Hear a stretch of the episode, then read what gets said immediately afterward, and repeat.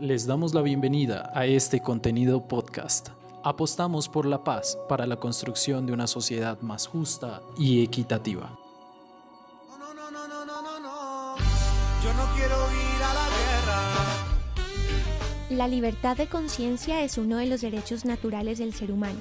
Esta se ha acuñado bajo el término de objeción de conciencia, entendido como el derecho de los individuos a no acatar o resistir los mandatos que entran en contradicción con sus creencias.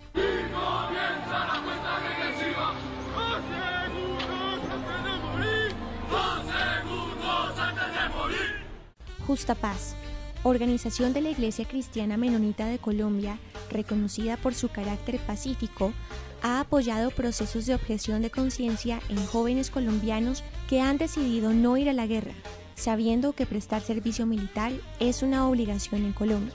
Reinaldo Aguirre, joven de Suacha cuyo derecho a la objeción de conciencia frente al servicio militar obligatorio ha sido reconocido por el Ejército Nacional, explica la importancia de luchar por la libertad de conciencia. Es importantísimo apostar en esto por el hecho de que, de que siempre hay que tomar la iniciativa uno mismo. Muchas veces esperamos que otros hagan el cambio, pero interesante es si cada uno aporta desde su decisión y desde su convicción, como lo, como lo he decidido yo como persona y como joven, desde la, desde la objeción de conciencia, que ni siquiera es la única apuesta de transformación que hay acerca de nuestro país. ¿Cuáles podrían ser las consecuencias de la masificación del derecho a la objeción de conciencia frente al servicio militar obligatorio? Si todos fuéramos objetores de conciencia, tendríamos un país pacífico, tendríamos un país en paz. Hay muchos testimonios de países que, que ya han logrado esto.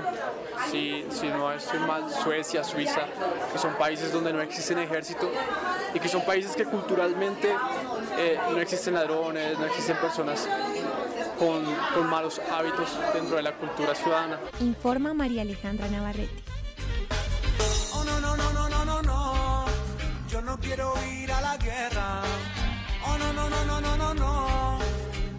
Guerra nos da pena. Este fue un fragmento del programa radial Rompecabezas, muchas voces, otras formas de vernos. Un proyecto en alianza con la Pontificia Universidad Javeriana, CINEP, Programa por la Paz y Javeriana Estéreo.